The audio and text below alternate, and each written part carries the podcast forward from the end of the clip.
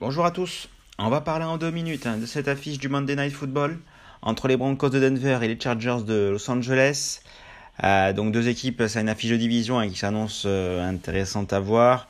Euh, Broncos avec trois victoires, deux, victoires, trois défaites, dont deux défaites à l'extérieur, et Chargers trois victoires et deux défaites, donc avec une victoire et une défaite à, domicile. Donc là c'est la troisième rencontre à, domicile.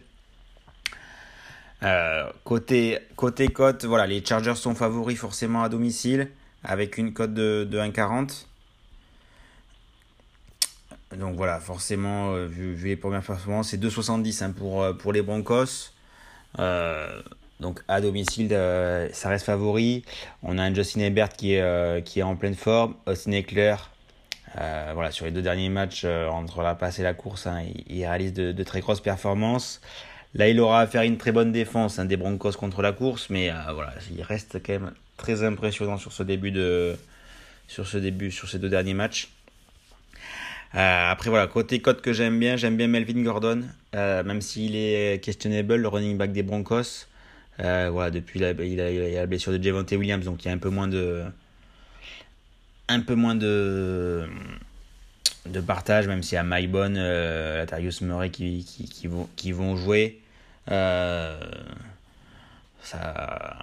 voilà, je pense qu'il va avoir des, euh, ballons. Il y a 2,50 contre son ancien club face à une équipe des Chargers qui a encaissé plus de 100 yards sur les deux derniers matchs voilà, par, le running back numéro 1. Donc euh, ça, ça, peut faire, mal et j'aime bien, voilà, j'aime bien cette cote de 50 pour un running back numéro 1. Après, voilà, il y a forcément Austin Eckler qui est aussi à 2 un chez Parion Sport qui est pas mal. Euh, donc pourquoi, pourquoi pas? Et après, les deux qui marquent, on est dans, on est dans les 5, donc ça, ça peut être pas mal. Après, voilà, on peut avoir encore des jeux de passe, mais on sait pas trop où euh, Russell Wilson va. Voilà, comment on va voir Russell Wilson. Donc après, il y a quand même aussi de belles cotes hein, sur, euh, sur les receveurs.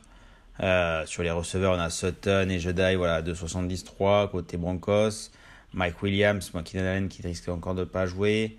Euh, mais voilà, après, euh, voilà. après pour moi, on va partir sur, euh, sur un duel de running back. Hein. Ils sont aussi capables de prendre des petites passes et de marquer voilà, en, en, receveur, surtout éclair. Donc pourquoi pas. donc on va partir sur ça. On a eu un week-end un peu compliqué, même très très compliqué. Voilà, on passe pas grand chose en, en ce moment, mais voilà, la NFL, c'est c'est pas une science exacte. Voilà, il y a un peu de, un peu de manque et euh, voilà. Après là, c'est, il euh, n'y a pas de, il a pas de réussite. Donc voilà.